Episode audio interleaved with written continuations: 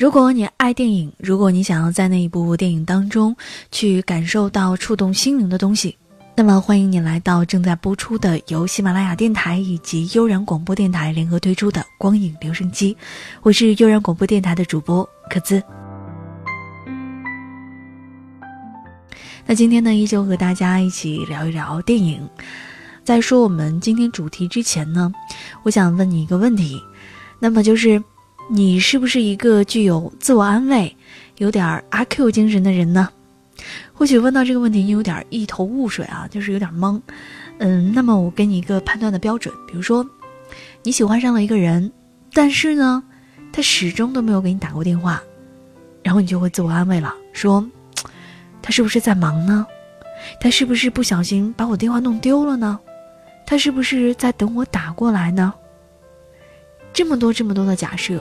但是你唯一不会去想，也不愿意去想的那个，就是他根本就不想打来。如果你也是这种人的话，或许你真的是一个比较乐观的人。但是在感情当中如此的乐观，真的好吗？曾经在网上看到过一句调侃的话，说有一种情叫做自作多情。那今天和你分享的电影，嗯，分享的主题会有些残酷，听起来就很残酷，有些现实。但是呢，这部影片适合所有没有恋爱、恋爱中、求婚、结婚，或者是已经迈入呃婚后感情，但是却趋于一种比较冷却的一个时期的人看的。它会让你更快的去认清自己的感情，他其实没那么喜欢你。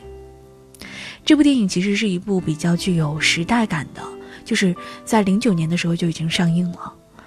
而且呢，是一部美国的电影。这部电影呢，它原著小说其实是受到了《欲望都市》里的某个情节启发而成的。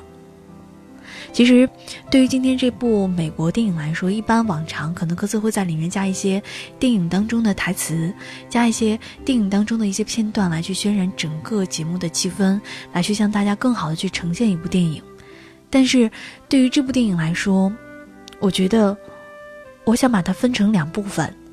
第一部分，我想用十个如果，假设给你听，让你去判断一下那个他是不是真的喜欢你。第二部分，如果说你觉得那个他并没有特别喜欢你的话，应该怎么做呢？今天各自想和大家一起分享一下。那说了这么多呢，我们今天的话题就是他其实没那么喜欢你。你可以通我们的新浪官方微博“悠然广播电台”，或者是我的个人新浪微博“科兹科兹”。同时呢，你也可以在微信的呃公众号里面搜索“治愈系广播”，然后跟我们留言，分享一下你的爱情故事。可能是一种单恋，也可能是恋爱正在非常的圆满的进行，你都可以把你的幸福还有悲伤，跟我们，呃说一说，然后聊一聊。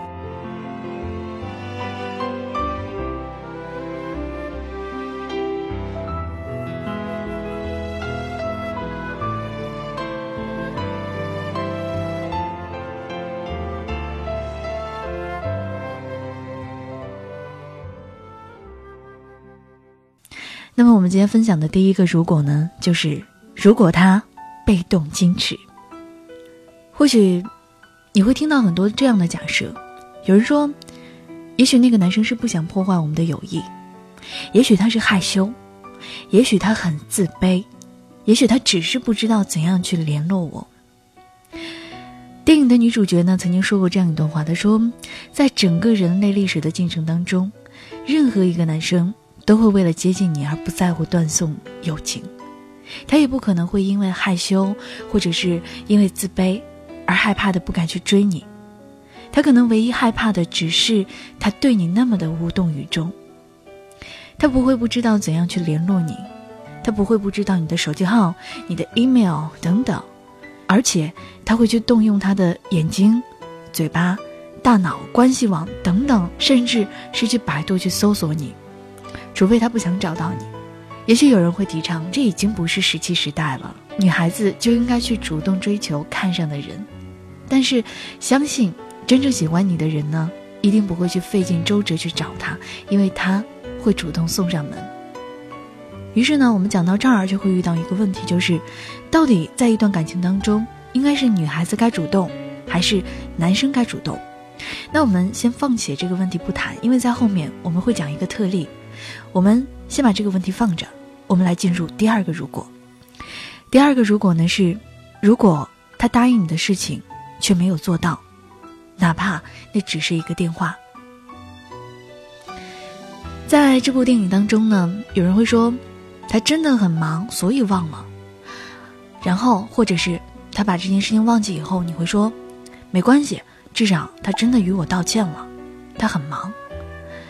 即将就任的美国总统，一个小时要有好几个亿的生意要谈，忙得都快疯了。一天真的是根本抽不出来时间给你打电话，忙得真的是要疯了。有电话，有快速拨号，甚至会有语音拨号。有的时候压根儿就没想打电话，电话就是从那裤兜里给拔出来了。可是，为什么没有时间打电话呢？如果真的喜欢你，他或许真的不会忘记。如果忘记，说明真的不在乎你失望。忙这个字是人人都会说，我很忙，我今天事情很多。但是其实忙就是恋爱上的大规模杀伤性的一个武器。其实在我看来，它是混蛋的一个同义词。其实混蛋就是那些用忙来敷衍你的那个人。或许你会说。刚刚我们提到的那个后者，至少他跟我道歉了。好，我们暂且把这个男生觉得他心智健全，他可能会知道什么叫做轻重缓急。但是，至于道歉，我们真的没有时间听他胡说八道。说到这儿的时候，你可能会觉得是不是特别特别的绝对？因为可能他真的有事情。好，那我们再来用另外一个去证明他其实没那么喜欢你。如果。他暧昧不清，他以前受过伤，他现在生活很混乱，他刚刚分手，刚刚离婚，他想要慢慢来，他习惯了自由。这些话你肯定在日常的生活当中一定也会听过，这些其实全部都是都市的神话。其实这些话呢，都是用来去对付男人不喜欢的女孩。如果他喜欢你，他或许就不会去暧昧不清，他就会昭告天下对你的所有权。有一天，他可能会说他真的不愿意去见你的朋友还有家人，然后他会对你说，因为是和你在一起，而不是要和你妈谈恋爱。或许他会说他不愿意带你走进他的圈子，说因为这只是两个人的事情。如果他用以上种种借口去解释你们之间的暧昧，那么请自动翻译成我只是用你来消磨时间，我不太喜欢你。我们已经假设了三个如果。说到这儿，或许还没有任何的一种坚定的信念去告诉你，他其实没有那么喜欢你。但是没关系，我还是可以给你列出第四、第五、第六。那么第四，如果他不愿意与你太接近，在电影当中呢，女主角说的无比直接，她说：“如果我是男人，如果我喜欢你，我就会吻你。”虽然可能会觉得很囧、很寒，但是想想呢，好像这些话也是实话。如果喜欢你，就应该喜欢你的内在和外在，不是吗？难道你要一个喜欢你的人跟你说“我很爱你”，让我成为你的心灵之友吧？我估计柏拉图他老人家也不会这么说，对不对？那如果他背叛了你，他喝多了，那只是偶尔出现的意外，他是不小心的。可能在发生了背叛以后，他会给你解释很多很多的理由，但是。你真的相信背叛是有借口的吗？背叛这种事情是不会不小心就发生的，他不可能说：“诶，我不小心摔了一跤，正好摔到别人床上去了。”明知道会破坏恋爱中的规矩还要去实施，你就应该直接把它甩掉。其实，在电影当中的女主角有一句话，我觉得特别酷，她说：“你需要减掉的其实并不是那二十磅。”而是一百七十五磅，因为这一百七十五磅就代表着你那个没有出息的男朋友的体重，我觉得很有道理，你们可以好好的想一下。还有一种假设呢，就是如果他总是会喝得醉醺醺的才来找你，但是呢他又不愿意为你改变，那么我觉得就应该离开。因为长远的生活其实是需要清醒的，我觉得这句话始终在控制着我们生活的一个轨迹，生活的一个方向。我们讲到了第七个如果了，如果时机已经很成熟了，但是他依然不想结婚，在电影当中呢，有一个女生，她和自己的很爱很爱的男朋友，已经相爱七年甚至更多。他们同居了很久，但是始终那个男生害怕结婚，不愿意结婚。但是最终的结果你能想象吗？这个结果我先不说，你们可以在电影当中看一下。那好，我们来说这个假设。或许有人会说，也许是我的思想太不开放，或许他受到了童年家庭的阴影，或许他还没有准备好。许多的男人、女人、心理学家、社会学家。人类学家还有女权主义者，他们都可以滔滔不绝地进行一场批判婚姻制度的讲座，告诉你婚姻是落后的制度。可是很抱歉，首先你要搞清楚，不想结婚，可能仅仅意味着是不想和你结婚。而那些说不想结婚的人，最后一定会结婚，只是不是和你。如果他不断的和你分手，然后又来找你和好。嗯，这样的可能性好像有很多，因为其实，嗯，在这部电影当中所呈现的这一点好像并不是特别的明显，但是呢，嗯，在我们的生活当中这一点却很常见。男生和女生分分合合，但是你真的相信破镜能够重圆吗？如果说他不断的在和你分手，然后又来找你和好，我觉得首先应该保持风度，不要再打电话，不要再传简讯给他。如果分手了。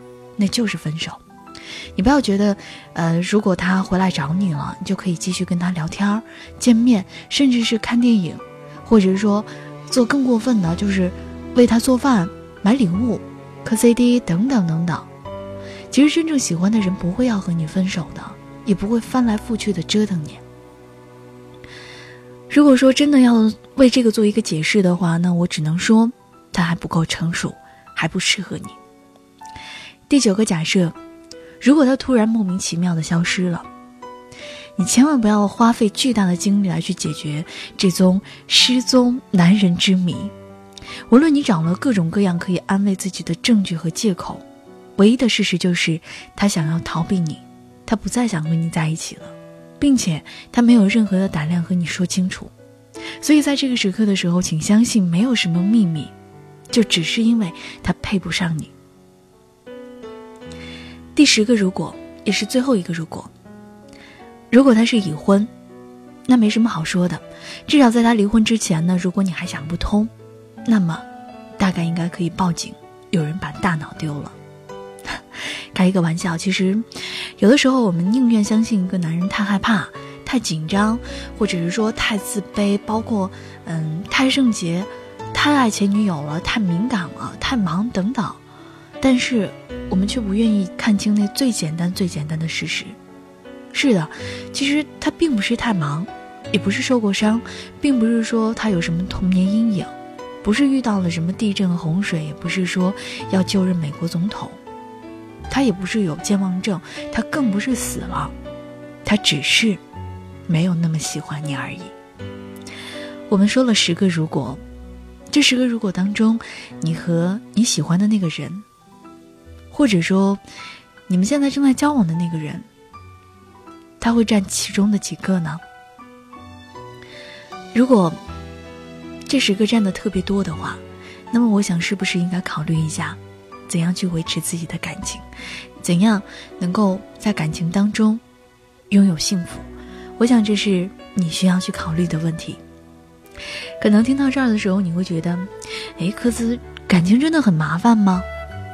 其实呢，爱情好像也没有那么神秘莫测了，不过是自己给自己编造的一些谎言，就好像是我们今天有很多的如果，而在这些如果下面的开头，我都会说一些当发生了这样的情况，你给自己的一些假设，这些就是自己给自己编造的谎言。我们现在来冷静的想一想，有多少次你喜欢的那个人，你以为自己很喜欢。不过是因为以为对方也喜欢自己，然后他的每一个表情、每一个动作、跟你聊天的每一句话，然后甚至每一个标点符号，都会被你加工以后，然后误解。他可能并没有什么意思，或者是他有在刻意的去制造一些暧昧的迷雾，让你去神魂颠倒。你以为自己是爱的，可是最后你发现，那不过是皇帝的新装。你爱的呢，仅仅只是自己去编造的神话。所以，任何的时候都不要去自作多情。你要相信，如果他真的爱你，他一定会来找你。可是，如果他没来，说明他真的不爱你。其实，有的时候真实很痛，但是，请你。务必要相信。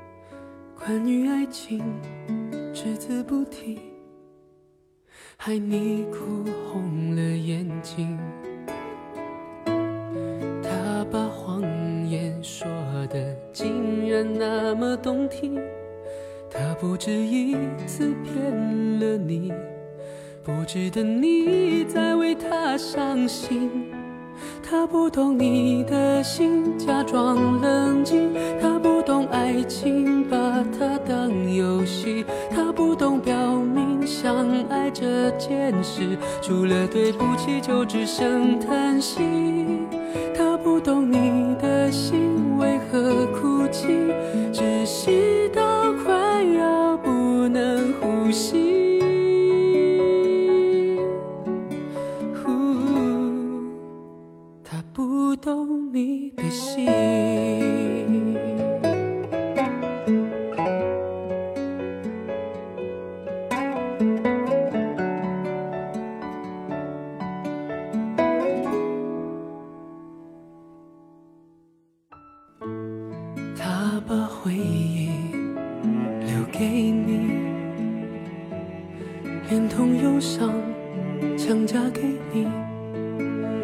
对你说来不公平他的谎言句句说的那么动听他不止一次骗了你不值得你再为他伤心。他不懂你的心假装冷静他不懂爱情把它当游戏件事，除了对不起就只剩叹息。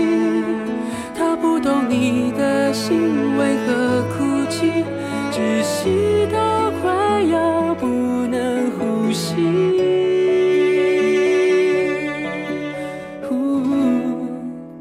他不懂你的心，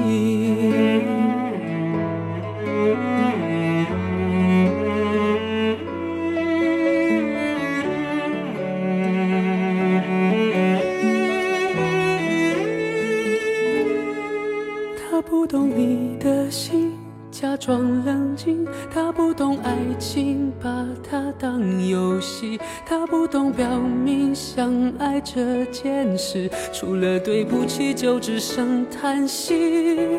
他不懂你的心为何哭泣，窒息到快要不能呼吸。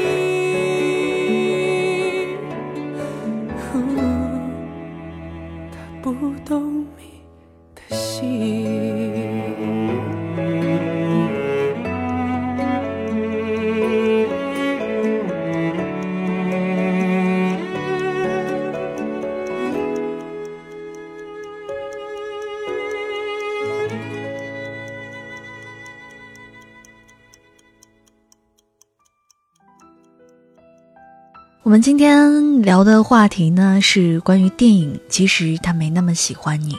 嗯，当你听完这十个如果的时候，或许你会想，他真的没那么爱我，怎么办？呃，或许你会对爱情稍稍的有些失望，但是，我还是想说，是有例外的，有你的例外在存在。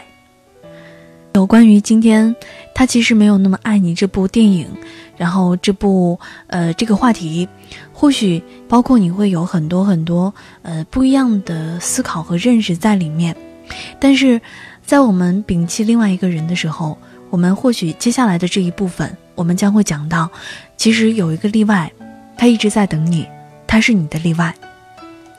呃，在其实他没有那么喜欢你这部电影当中呢，有一个，嗯，让我觉得比较感动的一个细节，一个画面，就是男主角在遇到了自己爱的人的时候，他说：“你就是我的例外。”我想，可能如果你爱的人对你说这句话的时候，你一定整个人都会融化了。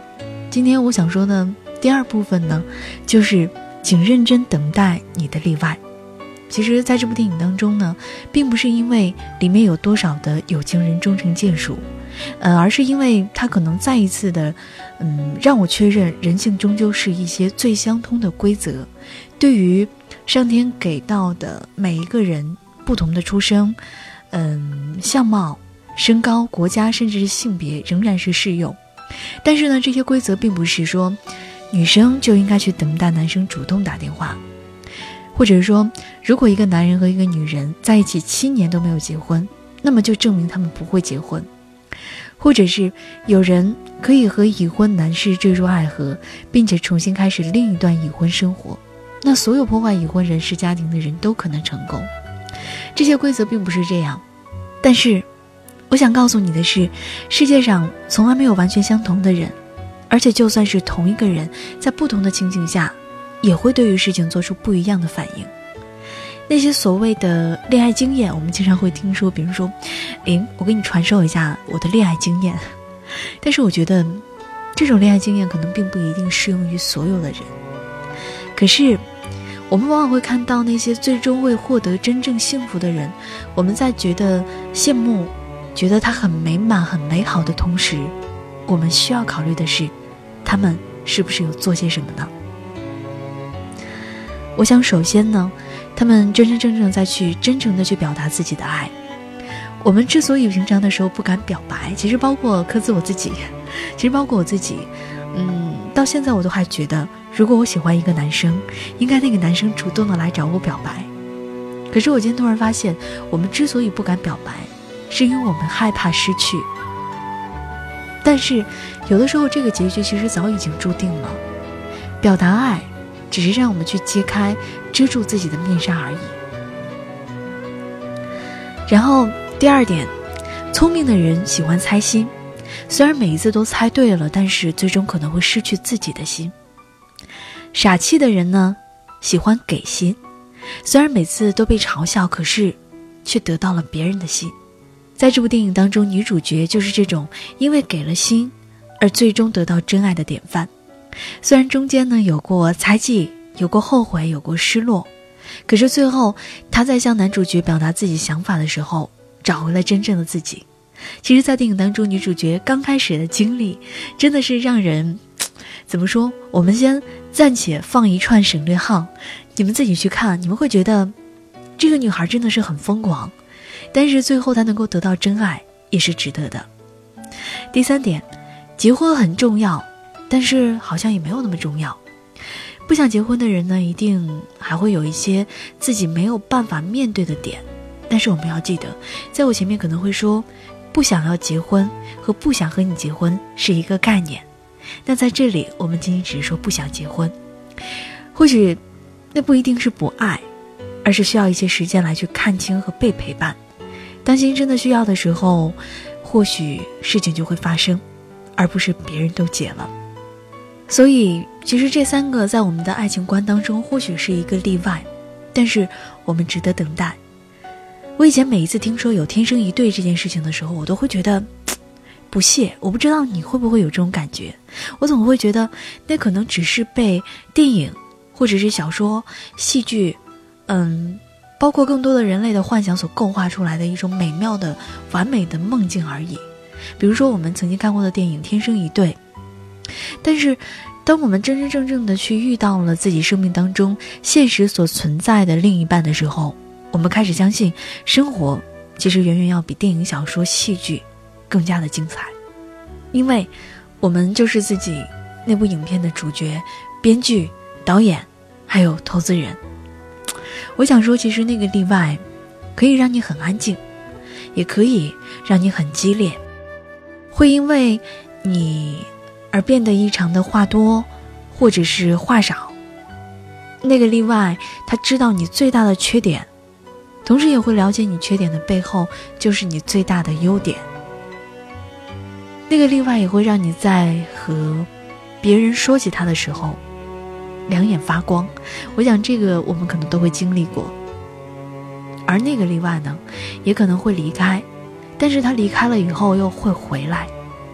所以，我们的例外呢，也会偶尔去悲伤。偶尔去难过，偶尔想一个人待会儿，也可能会被这个社会进行的太激烈的林林总总，而没有意识的将自己包装成了另外一个模样。我们的那个例外呢，还可能会因为对自己没有信心，而躲在一个角落里默默的爱你。其实这么一说，我们每一个人当中，在自己的人生当中啊，每一个人都会有属于自己的例外。所以，当我们爱上了一个怎么说？嗯，爱上了一个不爱自己的人。当我们认清了其实他没有那么爱你的时候，我们还是要相信，其实，在我们的生活轨道当中会有那么一个例外，会有那么一个人始终的在等待着。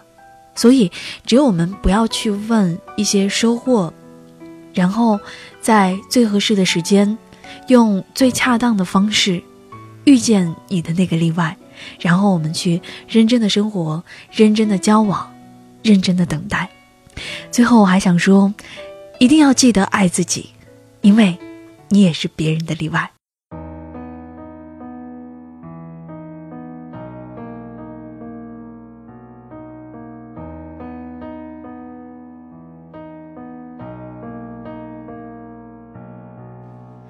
于是我又回到这里，看你写的信。钢笔下的字迹清晰，模糊的爱情。我依稀还记得那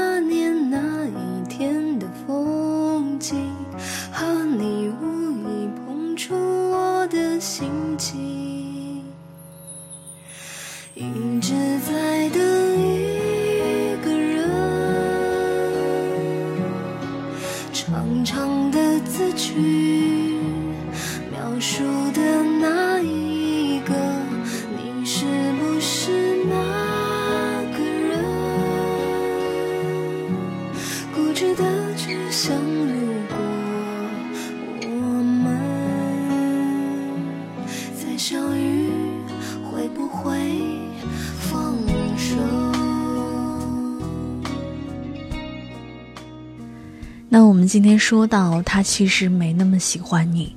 然后根据这部电影，然后想了很多很多东西，不知道今天能不能触动到你的心灵，能不能让你对于感情会有一个新的认识？那大家呢可以关注到我们的新浪官方微博“悠然广播电台”，或者是关注到我的个人新浪微博“科兹科兹”，同时呢也可以在微信当中搜索到公众号“治愈系广播”，然后给我们留言，说一说你的故事。那今天的光影留声机呢就是这样，感谢你的收听，下期再见吧，拜拜。